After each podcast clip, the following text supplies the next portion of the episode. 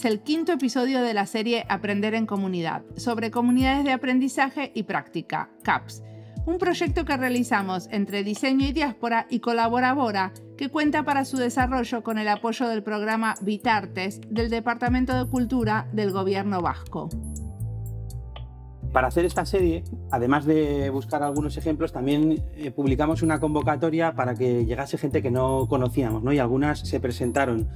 Hicimos, buscábamos comunidades de Latinoamérica y las hemos agrupado en, en varios paneles. ¿no? En el panel de hoy tenemos tres comunidades de práctica que nos van a contar sobre cómo se organizan, qué hacen y, por qué. ¿no? En este caso, son comunidades que son diferentes de, entre ellas en cuanto al formato y las metodologías, pero que sí tienen dos cosas en común.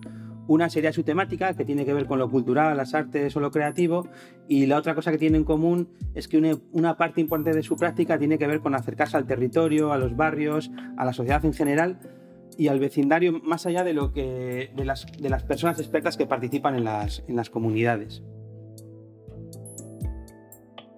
Vamos a escuchar a una comunidad alrededor del vidrio, un laboratorio de vidrio en Uruguay. Representando esta comunidad está Caro Fabra. También en esta entrevista está Creatorio. Desde Guatemala crearon una comunidad que trabaja entre arte y la educación.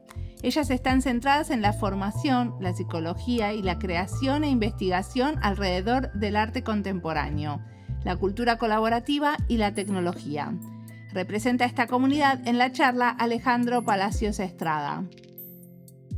Y hay una comunidad autoconvocada de profesionales del teatro chilena que hacen mucho más que teatro. Ellas crearon un nexo entre la asociación entre el teatro y la editorial. Ellas se llaman Reácidas y en esta charla representa a la comunidad Soldanor. Mi nombre es Ricardo Amasté. Mi nombre es Mariana Salgado. Esto es Diseño y Diáspora.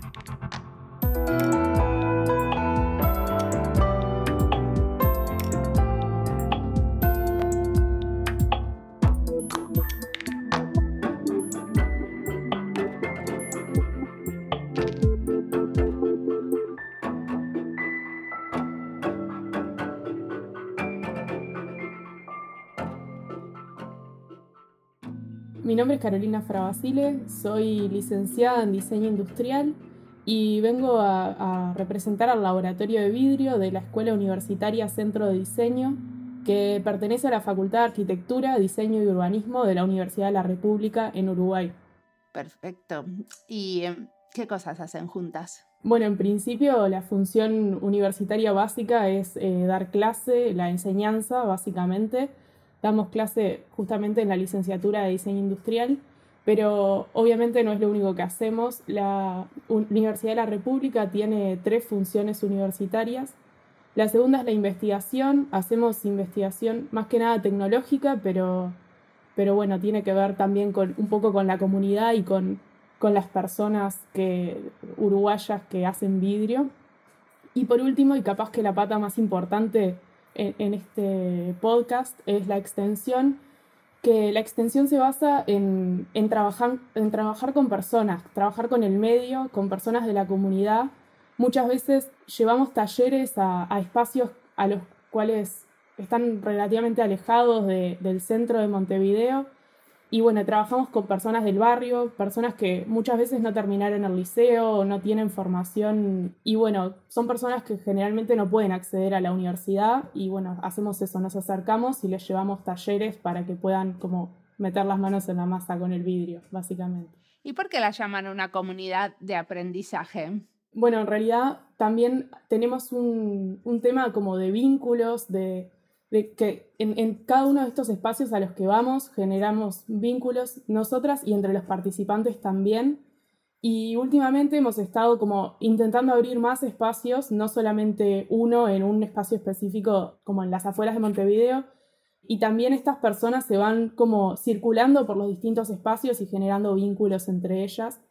Y bueno, y a partir de eso también surge eh, un grupo de WhatsApp que se llama Locos por el Vidrio, en el cual, bueno, en este año particularmente, como el 2022 ha sido declarado el Año Internacional del Vidrio por la Organización de Naciones Unidas, se han sumado personas incluso de, Argentina, de Brasil, ya es un grupo internacional a esta altura, pero bueno, también se genera comunidad ahí y se, se intercambia sobre todas las actividades de vidrio que hay en el país y en el exterior. Perfecto.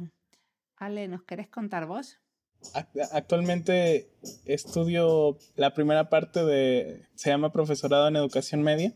Estos son tres años en la universidad y luego sacas la licenciatura en pedagogía administrativa. Entonces, eso es lo que estoy haciendo ahorita, actualmente. Y pues yo represento al Creatorio Artístico CAP. Estamos en Guatemala. Bueno, es una institución que dedica todos sus esfuerzos a trabajar con niñez y juventud. Si hay proyectos, cosas así, también trabajamos con otros lugares de, del país. Y también, bueno, actualmente también hay un proyecto que se llama Unidos, que es internacional, que trabajamos junto con el MOAC y el MAC de Colombia y la NANA de México. Pues el creatorio surge hace 10 años y es pionero en usar el arte como una herramienta no solo para la enseñanza, sino también para el desarrollo humano y el acompañamiento psicológico. Mi nombre es Sol Danor, soy actriz, poeta, actriz de profesión, poeta de oficio. Trabajo con mi compañera en una editorial popular con la que eh, hacemos libros y hacemos principalmente libros de poesía. Tenemos una editorial, como lo dice el nombre, popular, que hace eh, accesible a toda la gente que quiera publicar su libro aquí en Santiago, en un barrio muy, muy difícil de la capital que se llama La Legua. En medio de esa población se hacen libros y eso es uno de nuestros orgullos. Hace 10 años y ya van a ser 11 años que fundé junto con tres eh, compañeros más que ya no están en la compañía, esta compañía que se llama Reácidas. ¿Y de dónde viene el nombre? Muy ácidas. Pasa que hace 11 años atrás eh, éramos reácidos porque éramos una compañía mixta. Se fue cambiando, la vida le fue dando forma y ahora somos solo mujeres. Entonces ahora somos reácidas. Pero en algún momento fuimos solo reácidos. Sucede que la compañía se, se formó con la intención de, decir cosas fuertes en escena, de poder eh, generar impacto en, las mentes de quienes asistieran al teatro, en una época en que Chile estaba bien dormido. Chile despertó hace muy poquito, despertamos de un letargo eterno. En esa época veíamos que se aceptaba como normalidad cuestiones que eran tremendamente descabelladas y nosotros como compañía dijimos sería maravilloso poder aportar desde esta trinchera, entonces empezamos a tirar letras ácidas, yo soy la dramaturga de la compañía y actúo también. Han ido cambiando distintas eh, compañías, o sea, distintas personas dentro de la compañía, pero yo me he mantenido yo y Carolina. Y ahora somos un equipo más grande, partimos tres, ahora somos alrededor de ocho personas no hemos parado de hacer cosas y lo que me, gustaría contar, que es muy atingente al tema que vamos a hablar hoy día, eh, es que la compañía en algún momento eh, pasó que fuimos mamá, pero no quisimos dejar de lado la compañía, no quisimos dejar de hacer eh, teatro o aportar al mundo teatral, entonces lo que hicimos fue empezar a hacer gestiones culturales, encuentros entre artistas, ya que no podíamos estar tan activas pero fíjate que pensando que no íbamos a estar tan activas, eso nos activó muchísimo más, tremendamente más. Entonces llevamos a cabo festivales de teatro, encuentros escénicos feministas. Llevar a cabo me refiero a que somos las organizadoras de, de este asunto y así sin más ni más, con el ímpetu violetero, digo yo, Violeta Parra, ese ímpetu de, hola, permiso, vengo llegando, aquí esto es lo que traigo, esto es lo que queremos hacer, están las ganas, eh, el entusiasmo y está el talento, así que démosle. Y la gente se empieza a sumar. En un festival donde no teníamos ninguna expectativa, llegamos a juntar 80 artistas, fue en el 2015, 80 artistas sobre un escenario, conseguimos como compañía que se abriera un teatro que llevaba décadas cerrado, todavía está cerrado, estamos, de hecho, iniciamos como compañía una campaña virtual durante la pandemia para poder abrir ese teatro que es precioso, es antiquísimo, pero está cerrado porque se le entregó a la iglesia y la iglesia solo lo ocupa de manera comercial, o sea, van a ser spots publicitarios al teatro, en fin, o presentaciones políticas, pero no se hace teatro. Y, em, y, empezamos en el camino a ir recogiendo nuevas banderas de lucha y recogiendo nuevas actividades. Y bueno, hoy día nos encontramos evaluando un año que acaba de pasar, que todavía no nos recuperamos de todo lo que hicimos, estrenamos una obra en, cuestiones eh, absolutamente teatrales, pero también hicimos un, un, nexo, como una asociación entre la editorial que te decía yo, que se llama Artegrama, con la compañía, juntamos 10 dramaturgos chilenos contemporáneos y eh, sacamos una colección de dramaturgia en mancomunidad con la editorial Artegrama. Esto es tremendo, tremendamente impactante. Fue eh, en el mundo teatral, porque llevamos años montando obras de los autores de los años 80 y 70. Y eh, se han visto nuevas obras muy buenas, pero en, Chile no se, lee, no se lee mucho el teatro, no sé cómo será afuera, pero no se lee tanto, menos los autores eh, modernos. Y nosotros hicimos esto de, de unirnos. Está buenísimo, aparte para difundir el teatro chileno, ¿no? Así mismo. La fórmula de todo esto es, como yo le llamo acá en Chile, la pachorra, que tiene que ver un poco como con esa desplante ante la vida y decir, eh, soñemos, ¿qué queremos hacer? Esto, ok, démosle para adelante. Pero discúlpame, pero en castellano de Argentina la pachorra es cuando no haces algo, es cuando tenés eh, como fiaca o eh, locha o pereza. Acá es como, es con ímpetu la pachorra, es como... ¡Ay, qué gracioso! Es justo lo contrario. justo lo contrario.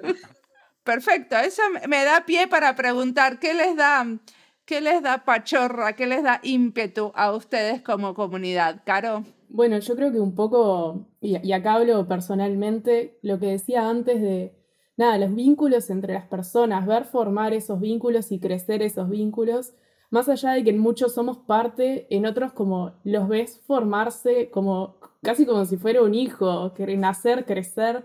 Incluso, nada, hay varias emprendedoras que están vinculadas al laboratorio, que se han juntado y han hecho proyectos juntas o están en eso. Y nada, todo eso es como, es como súper gratificante, ver a, la gente crecer y crecer junta, está de más. ¿Cómo os juntáis, digamos, en los talleres? ¿Qué formato tienen? ¿Cómo convocáis? Entiendo que hay gente que va que sí que tiene ya un interés por el vidrio, pero otros igual llegan ahí de una manera como más colateral, ¿no? ¿Cómo, cómo, ¿Cuál es el formato? Bueno, eso depende mucho eh, en dónde sea el taller y demás. Mm, como decía antes también, hay varias personas que nos siguen y siguen al laboratorio y van a cualquiera de los espacios en los que hacemos talleres. Y después siempre hay gente que se va sumando, eh, muchas veces son vecinos de los espacios en los que damos talleres. No sé, el año pasado, por ejemplo, y, es un proyecto que se va a continuar, hicimos un, proyecto en el programa integral metropolitano, que bueno, es, eh, es un espacio de la universidad en las afueras de Montevideo. Y bueno, ese espacio eh, convoca a vecinos de, de la zona a participar en los talleres que se hacen. También el año pasado, y es un proyecto que estamos continuando justo ahora, estamos habitando el ex mercado modelo, eh, que es el, era el mercado en el cual se vendían frutas y verduras, que ahora se mudó y está vacío. Es un espacio enorme en el cual fuimos convocadas para generar talleres, generar como instancias eh, de, hacer más que nada, y, también se convocan a vecinos y vecinas que quieran participar. ¿Y cómo se enteran que existe? Nada, se entera más que nada por las redes de la universidad, por las redes, en ese caso de Usina, que es el formato de, del taller. Pero bueno, la gente generalmente llega a, hacer, o sea, eh, llegan como al interés porque son talleres que no son teóricos, es eh, venía a cortar una botella, venía a meter un vidrio en el horno. Y bueno, y en este espacio particularmente uno de los talleres es como más improvisado, digamos, en el sentido de que la gente pasa y lo ve, ve a, otras personas haciendo, cortando botellas y, se copa y, ay, yo quiero y quiero cortar y mostrarme y enseñarme cómo se hace. Y bueno, es más como también por redes y por el boca a boca. O sea, las personas que nos siguen también, también van como difundiendo estas actividades y, y está buenísimo, ¿no? Entiendo que hay como una dimensión como más de esta gente que está como más de, como de paso, ¿no? Que es más coyuntural. Y luego sí que esa comunidad que de locas por el vidrio, que ya es como gente que está más loca, ¿no? Y que, le, es más su tema, ¿no? Sí, sí, totalmente. Y bueno, y siempre vamos agregando esas personas que están de paso, muchas veces están de paso, pero se terminan quedando y nos terminan siguiendo a otras actividades. Es, es como, como dinámico el grupo, ¿no? Vosotros, Ale, eh, ¿trabajáis también con grupos estables o, es más también como diferentes talleres, diferentes públicos, grupos? ¿Cómo funcionáis? Durante los ocho años previos a la pandemia, sí se trabajaban con programas anuales, les decíamos, y estos programas anuales pues se hacía de acuerdo a cada grupo. Entonces los grupos de, niños y niñas, de menores a, a 12, sí tenían como, o sea, la intención siempre era que, crecieran junto con el CAP, ¿no? Y los grupos que atendían a mayores de edad, esos eran tres años. Y esos tres años en ese programa anual pretendía hacer una introducción a, todo lo que se entendía como arte, pero también era la excusa, ¿no? De cómo el arte servía para tu crecimiento personal y colectivo y también te ayudaba a mm, conocerte eh, emocionalmente. Entonces ahí es donde se aplica como el acompañamiento emocional. Ah, bueno, y también habían como proyectos alternos que salían de vez en cuando, junto como con otras instituciones que sí eran como cosas más puntuales y que no eran como tan a largo plazo. ¿Y puedes poner algunos ejemplos de qué tipo de, de formatos tienen? Por ejemplo, eh, ¿cómo tratáis? entiendo que hay mucha importancia la parte más psicológica, emocional, de cuidados, más con, digamos, del propio individuo, pero también la parte colectiva y la idea esa como de generar soberanía popular a través de la, de la, creación, ¿no? ¿Cómo puedes contar algunos, algunos ejemplos de, de tipo de actividades que planteáis? Pues en el programa, en los programas anuales había acompañamiento emocional teníamos eh, psicólogos y psicólogas a cargo de eso. Tenían acceso a tanto terapias individuales y una vez por mes se hacía una terapia colectiva.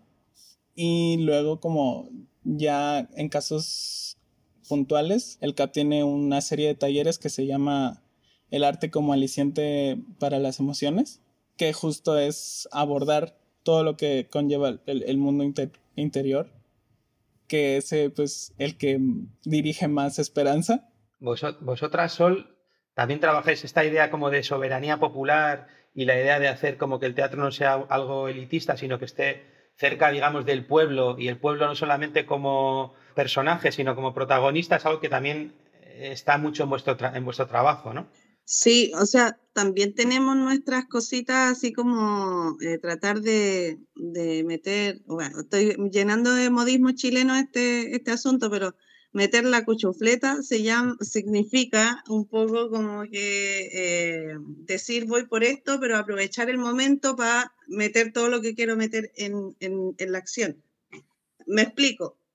Nosotros juntamos actores eh, comunitarios, eh, teatro comunitario, que es teatro no, no profesional, digamos, eh, artistas que no han pasado por la universidad, nos juntamos con artistas que sí han pasado por la universidad, muy academicistas. Pasó, por ejemplo, en la, en la colección Raulí, que así se llama la colección de dramaturgos.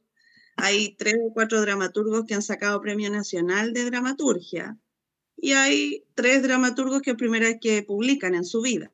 Entonces, lo que hacemos es mezclar, unir, trenzar para abrir espacios, para democratizar el espacio elitista que, que les genera a ellos, que son tres o cuatro que siempre están ahí, ponerlos a prueba también. O sea, te, eh, tú amas el teatro, amas el arte, ok, demuéstralo. Demuestra cediendo espacio, abriendo espacio, o te amas más a ti mismo que al, que al mismo arte. Entonces ponemos en jaque el, asunto, o sea, el, en quiebre esta, esta, esta, parada de solamente hacerle, hacerse autopropaganda y metemos ahí, mezclamos, mezclamos. Siempre estamos mezclando, siempre estamos metiendo teatro comunitario, circo comunitario, performance, entre medio de, metemos la cuchufleta, ya nos reconocen así, ya nos asumen así, no, ya nos, eh, nos aceptan así nuestros pares y eso ha generado, eh, lo que pasa es que después de la dictadura en Chile empezó poquito a poco a salir para afuera el arte nuevamente y ese salir para afuera implicaba este nuevo modelo que se insertó y este nuevo modelo tiene que ver con la competencia. Hoy día todavía los recursos artísticos, institucionales, se compiten y no se compite por el que hace mejor su obra, se compite en el fondo por el que llena mejor los formularios, los papeles. Para las becas, decís, para, o sea, los que llenan los formularios para sacar plata de diferentes financiamientos. Sí. Fíjate, para, lo que sea, porque hay un fondo que se llama Fondar, que funciona, eh, tú llenas el formulario y financia tu proyecto por un par de meses, o sea, el artista tiene sueldo un par de meses. También existe el financiar eh, viajes, existe la beca para estudiar, existe un montón de, de formas de apoyo, digamos, no, me gusta llamarle apoyo porque en el fondo los artistas no necesitamos apoyo, somos trabajadores, necesitamos un sueldo. Es mucho más digno. Entonces, claro, existe todo esto, pero a raíz de la postdictadura, en donde te hacen competir y quién es el más elitista, quién es el que llena mejor el formulario, se empezó a generar, sobre todo en el teatro, este codazo de ojalá te vaya pésimo para que a mí me vaya bien, ojalá te vaya muy mal. Y empezó a, haber una desconexión entre compañías y empezó a suceder que yo sabía desde afuera que al frente había una compañía que estaba dando una obra, no te atrevías ni siquiera a ir a verla, ni mucho menos hacerle difusión. En fin, nosotras con Reácidas, después de un viaje que tuvimos, nos fuimos a República Dominicana a mostrar nuestra nuestro primer montaje, así de arrojadas. Y allá vimos que el arte está recién como en la etapa de enamoramiento con el país cuando, ¡ay, qué entretenido esto! Como, qué divertido sería, qué lindo se siente hacer esto. Eh, y ellos estaban en ese espacio rico del enamoramiento, cuando uno empieza a conocer a alguien, y, nos traspasaron tanto su amor y su asombro, su capacidad de asombro con el arte, que ellos eh, funcionaban así, sin competencia. Sabían que de una ciudad a otra había que viajar para apoyar a la compañía que estaba en la otra ciudad, firmarle la escalera para poner los focos, vimos una cooperatividad tan hermosa que la exportamos. No, perdón, la importamos, la importamos. Y dijimos ya, nos vamos a Chile y esto hay que romperlo, hay que cambiarlo, hay que darlo bueno. O sea que tienen solidaridad importada de la República Dominicana. De la República Dominicana, y siempre lo digo, lo decimos y lo, lo, lo decimos a viva voz, de República Dominicana nosotros nos llenó de cooperatividad, de, de, de ganas de hermandad, de generar esa hermandad que necesitamos entre artistas. Así que llegamos a Chile a importar esto y de ahí para adelante nos empezamos a comportar así. Y claro, eso llama la atención. Llama la atención que nosotros en nuestras redes, las otras compañías ven que nosotros publicamos en nuestras redes sus obras y hacemos difusión y hacemos videos. Oye, no olviden que hay una compañía en tal lugar que va a dar esta obra, vayan a verla, es buenísima. Y empezáis a generar un cambio desde adentro y a meter la cuchufleta, porque en las acciones directas que hacemos, metemos, mezclamos, porque creemos firmemente que hay que democratizar el arte. No, no, podemos, no podemos mantenernos así como obreros eternos haciendo todo esto por amor al arte, sin dignificarnos como trabajadores del arte. Y por otra parte, también creemos que caben todos, todos cabemos aquí en este escenario, entonces, ¿por qué no, por qué no apañarnos, ayudarnos? Eh, y ni siquiera, ni siquiera eso, sino que darle el aplauso al compañero que está actuando para que después se siente, me toca a mí y así sucesivamente, en fin. Perfecto. Decime una cosa, Caro. ¿El vidrio les da la excusa para meter la cuchufleta, o sea, para hablar de otro tipo de cosas que, pueden tener que ver con la sostenibilidad o con algo de esta de la materialidad de lo que ustedes hacen? O sea, ¿cómo les parece que el vidrio les cambia el tipo de diálogos que tienen con la gente en ese momento de encuentro? Sí, totalmente. Eh, bueno, la sostenibilidad por, es, es como un eje fundamental que trabajamos siempre pero no solamente el qué hago con el vidrio, dónde tiro la botella, dónde tiro la ventana que se me rompió, sino también como qué más podemos hacer eh, a partir de esto y también reflexionar un poco como colectivamente, ¿no? Qué hacemos con, con los residuos y, y, eso, a dónde van, de dónde salen, a dónde van y, y eso, qué podríamos hacer como para, para reutilizarlos. Y, y sí, o sea, claramente eso... Em, como influye en, los diálogos y en las formas de hacer de cada uno. Es más, muchas veces nos ha pasado de hablar una vez con, con alguien y que, que te, no sé, le contás de un proyecto y te dice, ah, yo vi, el otro día una ventana rota en la calle, una, ventana de un auto, ¿qué podríamos hacer con esto? Y, y es como está genial como la gente empieza a ver el vidrio en su vida cotidiana, tanto eso, botellas como tirado en la calle, como en la ventana, es como que se empieza a visibilizar algo que, que en realidad no, como que no, no le damos tanta importancia y no le damos como, como que no lo vemos. No sé si tiene que ver, muchas veces hemos escuchado que porque es transparente o como es traslúcido, vemos a través de él y no, no le damos importancia como al material en sí.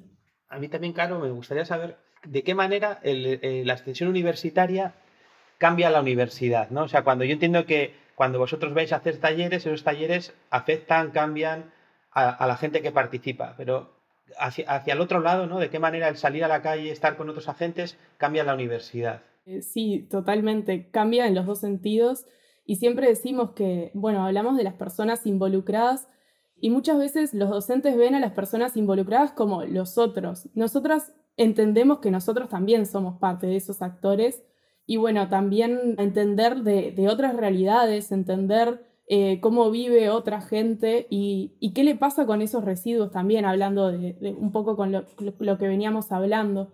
Nos pasó el año pasado de, encontrarnos en un espacio en el cual nosotros entendíamos que las botellas era una materia prima a la cual todos podían acceder, que las encontrás tiradas por la calle y de repente nos encontramos con personas que tenían que ir a pedirle a un vecino de, lejos eh, una botella de vidrio porque no era un residuo accesible para ellos. Claro, nos olvidamos de que, de que capaz que son materiales de, cierto nivel socioeconómico a la cual otras personas no pueden acceder a esos residuos o no lo ven tanto.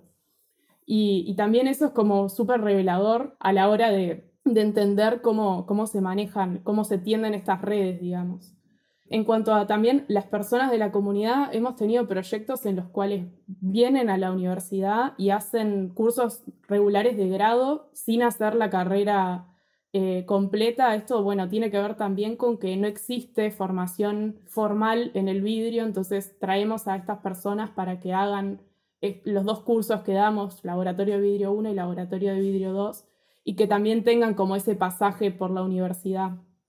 Y, y eso también influye obviamente en los estudiantes que están haciendo la carrera, en ver otras realidades, en hablar con otras personas, con otros lenguajes también, porque muchas veces estamos tan ensimismados en, en lo que es la carrera de diseño que nos olvidamos de, de cómo habla la gente común, la gente que no tiene esta formación.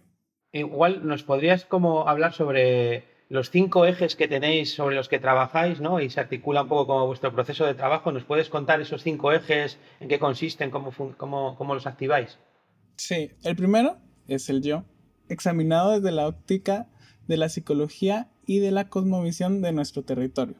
El segundo es la conciencia social, trabajada desde las humanidades y dinámicas de cohesión de grupo. El tercero es lo técnico, proviniendo del rigor presente de las disciplinas artísticas. El cuarto es la pedagogía, por llamar de algún modo a una actitud de investiga en los intercambios de conocimiento. el cinco es ejercicios de pensamiento para darle un solo nombre a nuestro interés en la filosofía y las neurociencias presentes en lo que hacemos.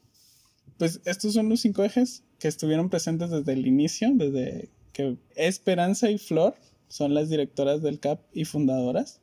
Ellas desde el inicio tenían como esta idea, pero, o sea, estos cinco ejes con el tiempo se fueron eh, reforzando y se fueron refinando y, fueron como más aterrizados. Sí, ¿cómo, cómo se activan? ¿no? O sea, ¿cómo, que cuando se cruzan, ¿qué, ¿qué tipo de actividades son las que hacéis con los chavales, con los niños? Digamos, cuando son grupos de, de niños y niñas, eh, pensando en el, en, el, en el eje del yo, y en el eje de lo técnico, muchas veces lo que se pretende es como, bueno, hoy vamos a, a esculpir, ¿no? Y vamos a hacer moldes.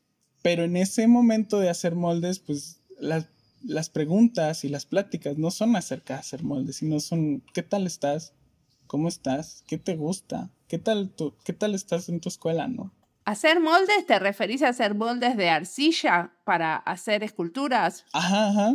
O sea, como que usan la escultura como una, como una excusa para poder hablar de la vida. Claro, de, como una excusa también para reunirse.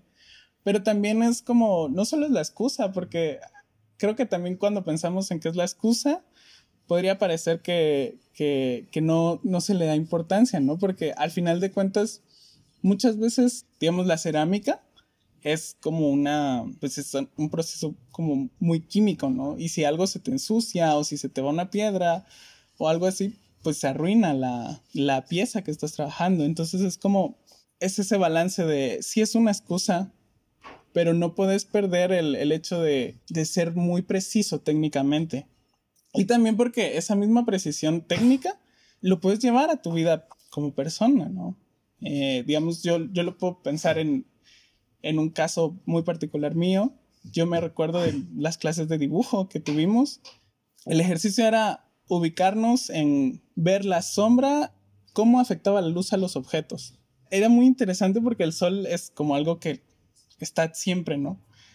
Pero los objetos tienen cualidades tan distintas entre sí, unos brillan más, otros son más opacos. Y digamos, esto aplicado a mi vida como, como maestro, yo puedo entender que, que la información está ahí, ¿no? Pero cómo la recibe cada quien es, es distinto, es como los objetos y la luz, porque hay gente que va a tener otro tipo de conocimientos, otro tipo de experiencias. Y, para mí como dar clases es como dibujar, como ponerle atención a lo que estoy viendo para dibujar, pero también para enseñar. Entonces yo creo, y, pues ahí también o sea, pensando también justo en mi caso, ¿no? Porque también cada, cada persona que recibe estas experiencias, pues tendrá su forma de aplicar el conocimiento a su vida. Pero para mí, ese conocimiento de cómo observar, también lo puedo devolver, no solo cuando enseño, pues, sino también cuando, cuando estoy platicando. Pues también dibujar te ayuda mucho con la capacidad de atención, ¿no? El ejercicio de ponerle atención a alguien o a algo es complejo. Parece que no, pero es muy complejo.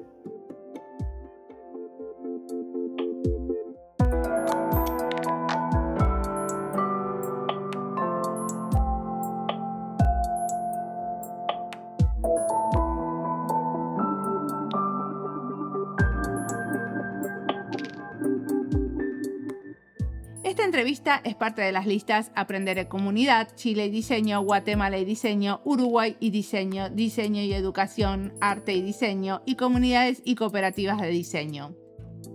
Creo que estas comunidades no son de diseñadores o no solo de diseñadores, pero como los diseñadores podemos aprender tanto y mucho de ellas, quiero poner esta entrevista en esta lista.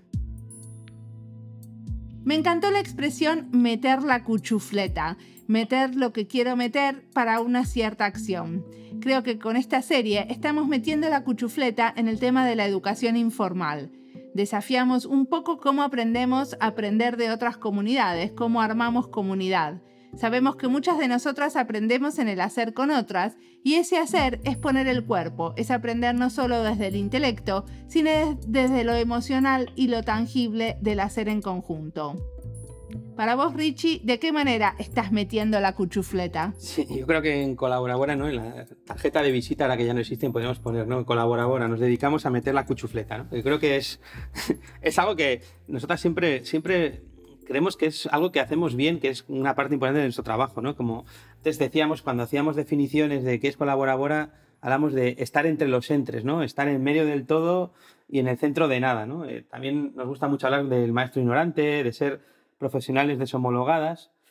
Y también nos pasa mucho esto, por ejemplo, con el mundo del diseño, ¿no? O sea, meter la cuchufleta en el mundo del diseño, porque nosotras, o yo por lo menos, o sea, no, no, no, no, venimos del mundo del diseño, aunque ahora en colaboradores hay gente que ha estudiado diseño, ¿no? Pero digamos que no, no somos diseñadoras ni tenemos herramientas de diseño técnicas, pero tampoco eh, pensamos desde las lógicas del diseño, ¿no? Desde esa idea de el diseño como algo que para proyectar o para resolver, o sea, nos gusta todo el rato como llegar desde otro lado, ¿no? Como y creo que eso tiene que ver con meter la cuchufleta. Y creo que el mundo del diseño necesita muchas cuchufletas para salir de, de sí mismo, ¿no? Totalmente. ¿Qué quiere decir esto de profesionales deshomologados? Pues que no tienen los títulos que hacen falta, ¿no? Yo, por ejemplo, en temas de innovación, cuando hace falta ser consultor y para homologarte te piden que hayas estudiado, pues nunca es Bellas Artes, ¿no? Yo estoy a Bellas Artes y Bellas Artes es la típica carrera que no te la piden para acceder a ningún tipo de trabajo o todos los certificados, no sé, ahora mismo ya no valga que hayas hecho una cosa, valga que tengas el certificado de que has hecho una cosa. Profesionales sin papeles. Sí, yo soy total, yo ya soy alguien que no tiene currículum, o sea, mm, tengo que sobrevivir haciendo lo que hago porque como tenga que presentarme a buscar un trabajo y hacer un currículum, sé que fracasaré. entonces, creo que también esa, esa es una lucha, ¿no? O sea, otra, otra lucha, ¿no? La lucha por recuperar la deshomologación. O sea, y simplemente poder ser personas que hacemos cosas, ¿no? Sin tener que estar todo el rato como justificándonos, teniendo todos los isos de todo. Por ser legitimizados por lo que hacemos y no por los papeles, ¿no? Sí, sí, sí, sí. Que pasa un poco, tú que te dedicas, ¿no? al mundo de la migración, pasa lo mismo, ¿no? O sea, lo que te convierte en un ciudadano no es lo que hagas, cómo te comportes. No, no, es que tengas los papeles que atestiguan que lo eres, ¿no? O sea, es un desastre. Sigamos escuchando a Ale, Sol y Caro, que tienen mucho para contarnos.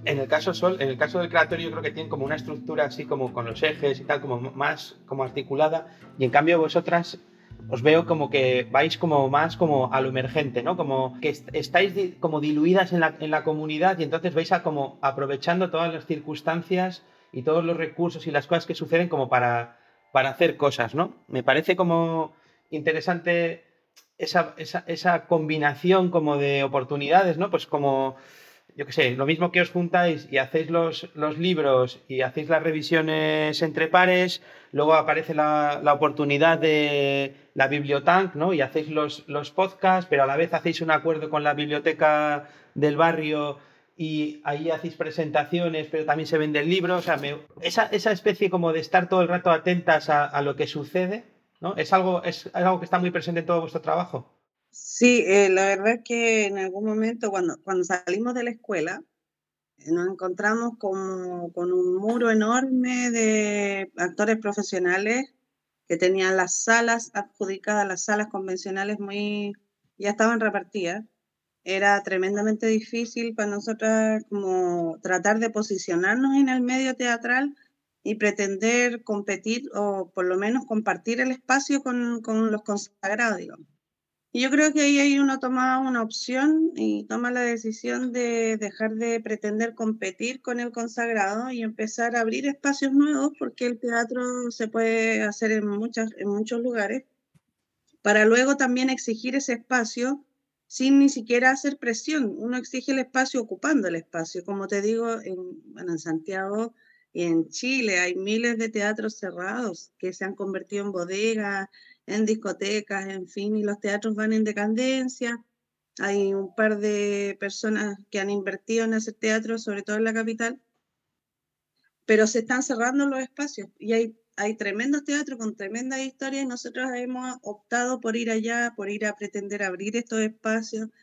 Y, y sí, no tenemos, no tenemos una, bueno, como escuchaba atentamente Ale, Ale tiene una metodología interna tremendamente clasificada y descrita para lograr el funcionamiento, porque es un trabajo tremendamente personalizado y está muy bonito. O sea, así como, como ocupas la metodología en la interna, luego lo aplicas en tu vida y me parece maravilloso.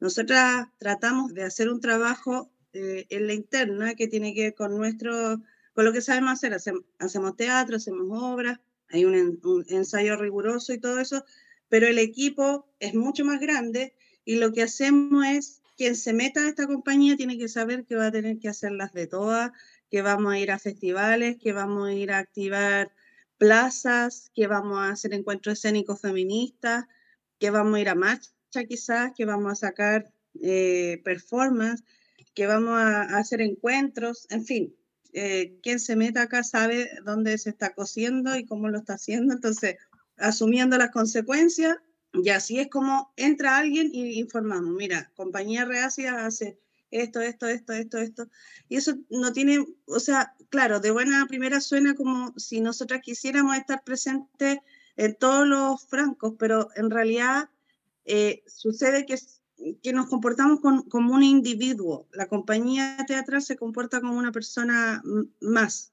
Y esa persona vive, come, camina, hace, vive. Eh, no, no solo juntarnos para hacer teatro, sino que todo lo que esté pasando nos influye, nos importa, ya sea en términos políticos, ya sea lo que pasa con, eh, con el feminismo. Hoy en día somos todas mujeres, entonces respondemos, tenemos una voz tenemos posibilidades de, incidir, de opinar, de preguntar, de hacer política también, de solicitar espacio, nos comportamos como un ciudadano más, como, como, como un conjunto.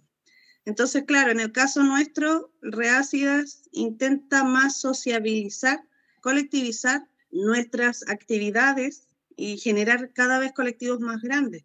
O sea, nos instalamos con el, el encuentro escénico feminista y ahí metemos un montón de gente de compañías teatrales, mujeres feministas. Nos juntamos acá con el otro frente, quizás político, nos hemos juntado con eh, eh, colectivos que son populares, que en el fondo no son profesionales, y vamos para adelante y estamos respirando, sintiendo, viviendo, moviéndonos como un individuo. Entonces, lo que sea que vaya a suceder nos importa y nos podemos mover. Eh, entonces no estamos enfocados solo en, solo en una cosa. Claramente cuando toca ensayar, ensayamos, cuando toca hacer libros, hacemos libros. Pero eso paralelo a opinar, preguntar, sacar comunicados, sacamos comunicados, nosotros opinamos, opinamos porque, porque tenemos opinión. Entonces eh, nos, eh, hacemos un diálogo constante con la sociedad. Y eso ha ido abriendo puertas y sobre todo con nuestros pares nos han ido empezando a mirar. De hecho, ahora la última iniciativa de la Cala, que es la compañera eh, más antigua, a ella se le ocurrió una iniciativa en donde eh, creó una nueva página de Instagram que se llama Convocatorias eh, Teatrales. Entonces ella encuentra una convocatoria por acá, un casting por acá, todo lo mete en la misma página, entonces la gente sigue y ahí se entera de todo. Nadie gana nada con esto, simplemente ganamos todos y es un, el ímpetu de informar, de contar, de dejar al alcance de todo, porque no, que no sean unos pocos los que se enteran de que allá están necesitando actrices, que allá hay una sala a disposición, en fin, tratamos de, de movernos y para talear. Yo creo que esa acidez nos convierte en visibles para los medios institucionales que nos empiezan a mirar a veces con respeto, a veces con hastío, a veces con ganas de mandarnos a la punta del cerro, pero nos ven, nos vemos, nos vemos que estamos respirando, opinando, sintiendo, caminando. Eh, y eso lo hemos logrado después de 11 años. No, pero eh, con los gritonas y que somos y buenas para la pataleta, empezamos a lograrlo como a los 3 años, como a los 3 años. En principio, somos cabras chicas gritonas, éramos cabras chicas gritonas, ahora ya estamos más adultas, pero desde que empezamos a gritar y empezamos a formarnos, como a los tres años ya empezamos a vernos así como, ya estas niñitas son las conflictivas, son las que se mueven. Y bueno, después dimos vuelta la, la tortilla y, la institucionalidad se dio cuenta también que no era solo el pataleo, sino que también teníamos ganas de construir. Entonces ahí empezamos a ganarnos un lugarcito. Tú antes, Caro, nos decías que tenías así como cosas como qué iban a pasar, que nos podías contar. Sí, bueno, en realidad relacionado a todas estas actividades que hacemos con la población, que llevamos el vidrio al medio, como le llaman en la universidad, las personas con las que trabajamos nos nominaron a, un premio, el, el, Impact Award de la Glass Art Society, que es una sociedad de vidrio artístico eh, de Estados Unidos, y bueno, tenemos eh, la noticia de que ganamos el Impact Award de, la Glass Art Society, eh, que bueno, tiene que ver con, eso, con todos los esfuerzos que hacemos por, por, llevar el vidrio a la comunidad y por difundir el trabajo con el vidrio en, en la comunidad toda, digamos. ¿Y este premio es plata que van a poder usar para hacer más proyectos? Eh, bueno, sí hay una parte de, un premio monetario, pero bueno, lo, más importante para nosotras obviamente es el reconocimiento, que desde allá no, nos miren y digan, este, este laboratorio es, este año capaz el que, el que tiene más impacto como en, la, en las personas, en la gente de a pie, diríamos acá. Buenísimo, felicidades. Como comunidad, hacia dónde quisieran verse crecer? Gran pregunta. Justo a, inicio de, este año, hablando con Espo y Flor, nos hacíamos esa pregunta porque también pues estamos volviendo a la presencialidad y como esta especie de reinicio de, de dinámicas que está dando para las personas que pasamos y sobrevivimos la pandemia, ¿no? Es complicado porque lo seguimos formulando como, como las tres personas que, que estamos como dirigiendo el proyecto, porque definitivamente algo que no teníamos en este tiempo era sostenibilidad, ¿no? Y, y como la capacidad de, de, vivir, de dar clases, ¿no? De, de tener al CAP no, no recibíamos dinero. Creo que es ahorita el, el, interés que tiene el, el creatorio como de, de, encontrar la forma de, de ser sostenible, no solo para, para nosotros, sino también para quienes llegan y, y, dan talleres o, o, para los psicólogos y psicólogas, justo como para todo este equipo que, que daba su trabajo gratis o por muy poco, justo recompensarlo de, de, alguna mejor forma. Creo que ese es como uno de los siguientes pasos que queremos dar. De ahí pues nos gusta mucho soñar, ¿no? Y, siempre sé que un sueño de, del CAP es tener una carpa como sede, que sea una carpa y que, esté ahí en un lugar completamente público y que la gente pueda entrar y salir y que la gente se pueda integrar en cualquier momento. El CAP también tiene, tiene noticias. Eh, este año sale el libro que recopila toda la trayectoria del CAP y su metodología mucho mejor explicada, con experiencias de, de otras personas que han sido parte. Y creo que a raíz de esto y, teniendo en cuenta que eh, en Guatemala, como las instituciones que tienen la posibilidad de generar documentos es, es muy escasa y sobre todo documentos relacionados con educación y arte y psicología.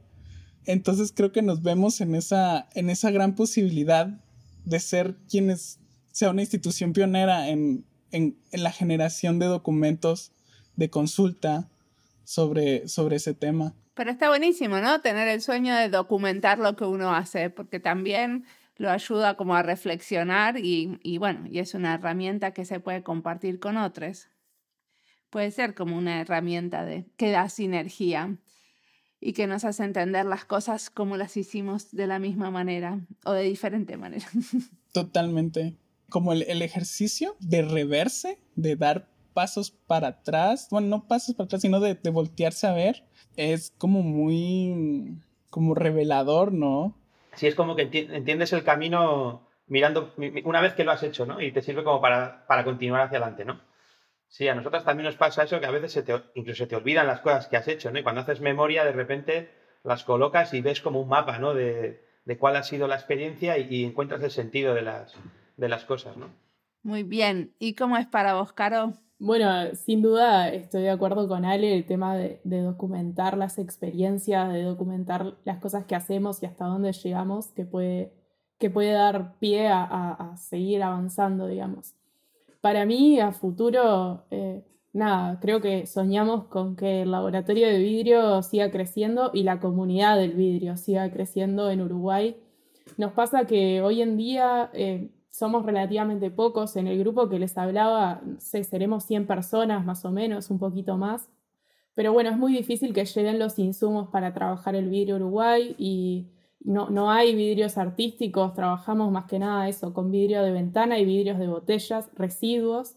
Y bueno, sería como súper rico, eh, aportaría muchísimo a esta comunidad que, que se empiece a ver el vidrio, que, que se empiece a notar que hay gente trabajando en esto y, y, seguir creciendo, que lleguen esos insumos, que lleguen tecnologías que, que nada, que vemos que hay en otros países y alucinamos con las cosas que se pueden hacer y, y, ta, y acá siempre es todo a pulmón, generamos, generamos máquinas, generamos eh, dispositivos para poder hacer algunas cosas, pero bueno, no todo es tan sencillo de hacer y, bueno, sería como muy lindo que, que siguiera creciendo y, que llegaran estas cosas a Uruguay capaz por parte del laboratorio seguir creciendo en tema personas y presupuesto. Hoy en día somos tres personas y aprovecho para nombrarlas.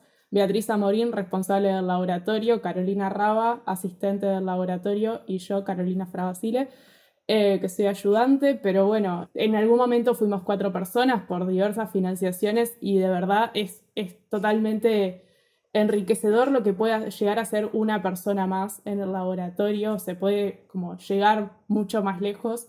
Y bueno, si fuéramos más, obviamente eh, sería mejor. Y bueno, capaz que también como hacía futuro, seguirnos relacionando con, con otras facultades y otras personas para seguir aprendiendo nosotras como personas y poder seguir transmitiendo esos, esos conocimientos que se van dando desde la interdisciplina, desde trabajar con facultad de química, con facultad de artes, con facultad de ciencias. Nada, que podemos seguir eh, generando conocimiento en conjunto y transmitiendo y generando conocimiento también con las personas. Buenísimo. ¿Y Sol, cómo es? Oye, aprovechando que mm, he tirado varios modismos chilenos, eh, me acordaba de otro que respecto a lo que decía el, el, Ale, mirar para atrás y ver cómo fue que llegamos acá en Chile, desde cómo agarré tanto vuelo. ¿Cómo, ¿En qué momento agarré tanto vuelo cuando uno, uno pretendía algo suave, pero de repente se transforma en algo gigantesco? Arreácidas, cada una tiene, eh, somos como te digo, como ocho personas, eh, ocho chiquillas dentro de la compañía. Cada una tiene sus sueños personales que tienen mucho que ver con la compañía, porque la compañía es un sitio donde uno se para para empezar a hacer cosas. Y también tenemos sueños como compañía. En general, yo creo que Cala debiera ganarse el Premio Nacional de Gestión Cultural. Es una tremenda, colectiviza todo estamos montando una nueva obra y creo que esa obra debiera viajar, salir fuera de Chile. Yo personalmente eh, lo que más me, en lo que más me va bien es escribiendo poesía y me interesa mucho el fomento a la lectura, entonces creo que desde la trinchera de la compañía y, y un poco más de trincheras también que hay que afirmar, me gustaría intervenir en las políticas de Estado respecto al fomento lector. Este es un sueño personal que no lo, voy no, no, lo sueño para ahora ya, sino para unos 10 o 20 años más. Y hay, hay varios sueños que se entrecruzan, pero en, en, concreto como compañía creo que sí lo hemos hablado bastante. Uno de, de, los sueños es tener, es poder abrir un teatro. Que tenemos una página en el Instagram que se llama Sala Virtual Teatro Huemul, porque hay un teatro en un barrio que se llama Huemul, el teatro se llama Huemul, es un teatro hermoso que está a cargo de la iglesia y la iglesia no lo usa como teatro porque encuentra que los actores son muy hippies, son muy carreteros, son muy fiesteros. Entonces lo arrienda solamente la iglesia a actividades políticas o spot publicitario. Entonces, eh, tenemos como sueño abrir ese teatro y ojalá administrarlo en conjunto con otras compañías, pero dar el puntapié inicial nosotras y poder hacer gestiones culturales principalmente desde un teatro pero creo que es, el, es uno de los sueños más claros que tenemos. En general, creo que se nos van ocurriendo ideas todos los días, que son mini metas y las vamos concretando de a poco, pero así como a mediano plazo recuperar el teatro y colectivizar cada vez más y más eh, los espacios donde nos movemos.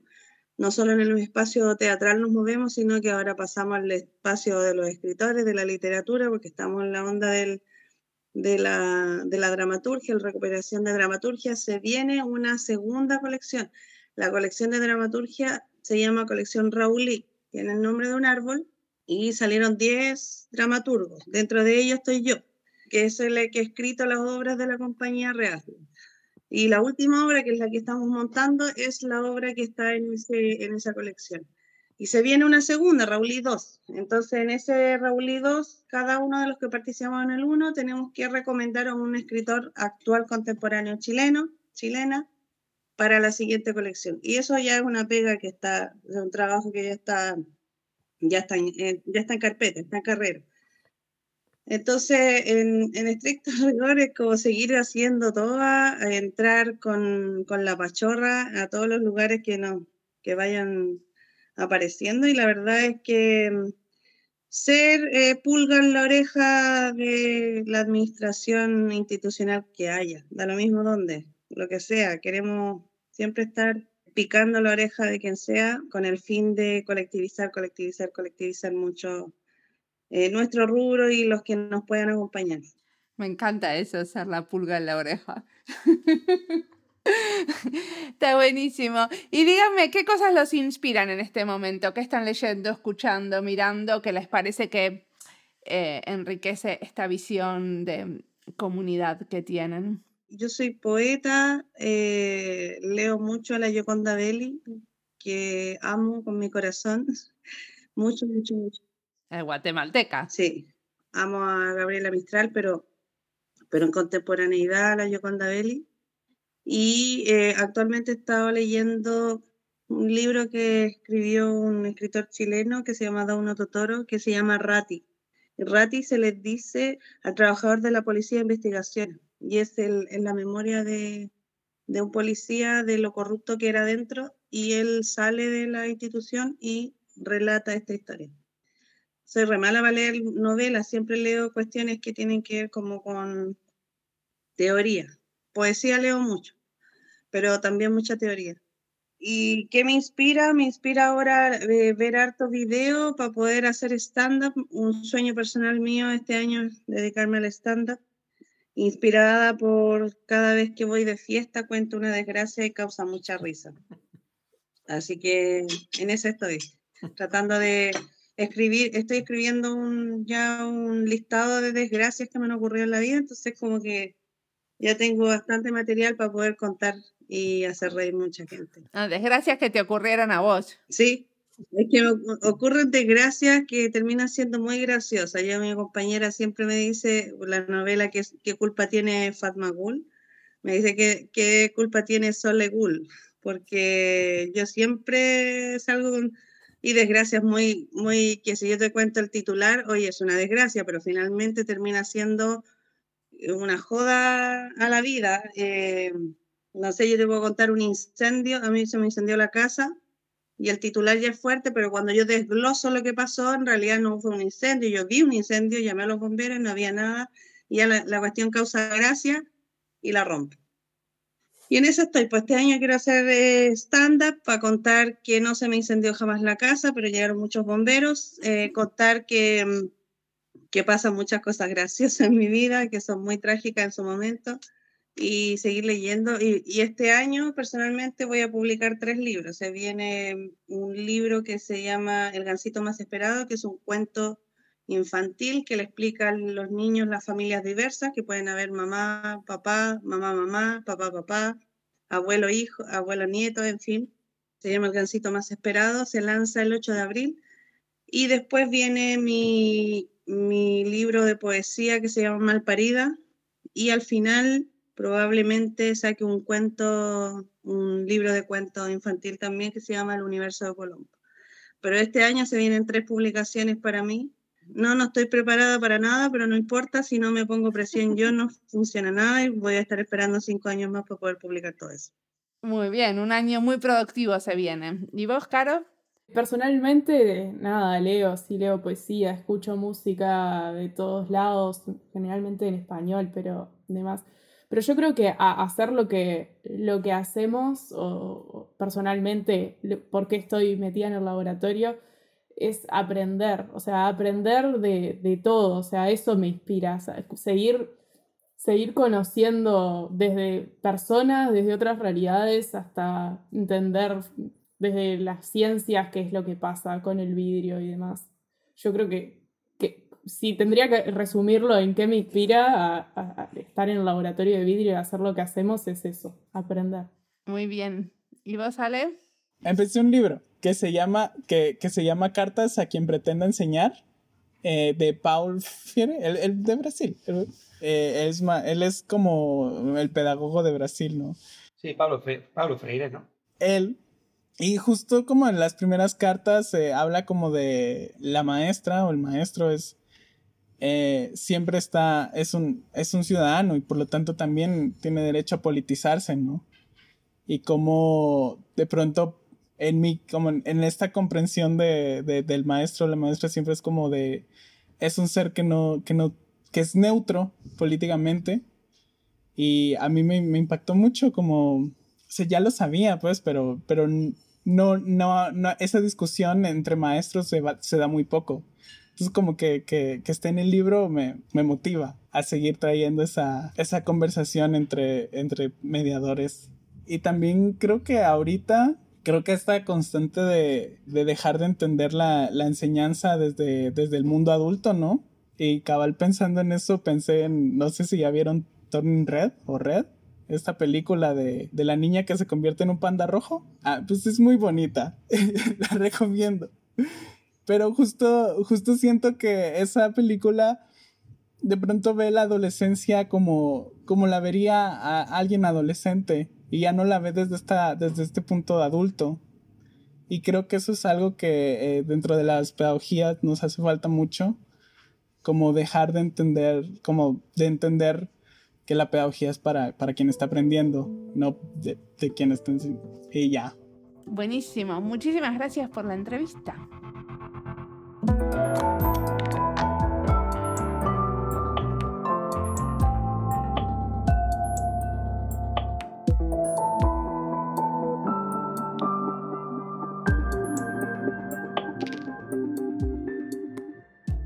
Se pregunta al final de la entrevista en qué momento agarré tanto vuelo, cuando se pretendía algo suave y se transformó en algo gigantesco.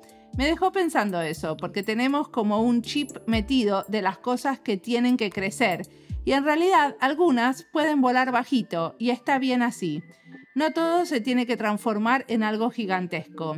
Y eso me lo digo a mí, que me cuesta dejar volar bajito a las cosas. Quizás en ese vuelo bajo, al ras del agua, pero sin tocarla por un tiempo, está la clave. Sin apuros, sin querer que sea lo que no es. Es como eso de encontrarle la medida a las cosas para que no nos agoten, pero nos sigan motivando. Y parte de la motivación es que crezcan. ¿A qué cosas ustedes les dicen que no para dejar lugar a que otras tomen más espacio? ¿Cómo es este vuelo bajito que no cansa, da lugar a cosas nuevas y mantiene la atención? Otra cosa que, perseguir, ¿no? La ambición de lo pequeño, ¿no? O sea, una ambición como humilde, ¿no? Pero claro, en nuestra sociedad como lo que es sinónimo de éxito es como crecer, ¿no? Todo el rato se nos pide que seamos como ambiciosas como en, en mayúsculas, ¿no? Y lo que se sigue premiando es como una especie de espíritu de, de conquista, ¿no?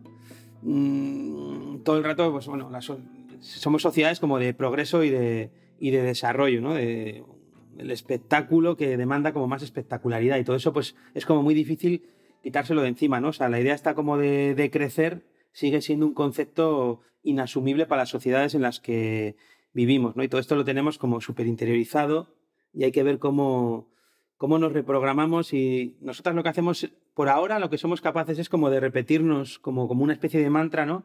Pues menos cosas más cuidadas, menos cosas más cuidadas, menos cosas más cuidadas, menos cosas más cuidadas. Pero más allá de repetírnoslo, es difícil luego hacerlo, ¿no? O sea, cómo quitar cosas en lugar de poner más cosas, cómo cultivar como el, espíritu ese de, de, contención, ¿no? Quizá también, siempre me acuerdo del libro este de Bartleby, ¿no? El escribiente, ¿no? De Herman Melville y su preferiría no hacerlo, ¿no? Y tampoco creo que adoptar el vuelo bajo como, como posibilidad única, ¿no? Tampoco se trata como, no, ahora todo tiene que ser pequeño y vuelo bajo, sino que buscar juntas cada vez la escala más adecuada de las cosas, ¿no? Creo que vuelvo otra vez como a esta idea de buscar juntas la medida, ¿no? Aprender juntas, o sea, buscar la alegría juntas. Creo que en esa idea de juntas es donde está la, la clave de casi, de, de, casi todo y también del vuelo bajo o el vuelo alto, ¿no? Bueno, pero ese juntas también te da como una negociación, ¿no? Que es en esa negociación que aparece la medida. Claro, claro, por eso. Cuando estamos con el mantra de menos cosas más pequeñas, parece que todo te llevaría ¿no? a una norma, ¿no? Que es que no, todo tiene que ser pequeño. O cuando vivo la imposición esta social de que tengo que crecer, pues también lo vivo como una especie de normatividad que me obliga. Y en cambio creo que en, en el juntas y el buscar esa medida es donde está la clave, ¿no? Y entonces ahí las decisiones las tomas en ese proceso, ¿no? Y creo que eso es lo que, lo que tenemos como que, que, que encontrar. Busquemos. Como siempre, la música del podcast es de Antonio Zimmerman. El diseño de sonido es de Julián Pereira.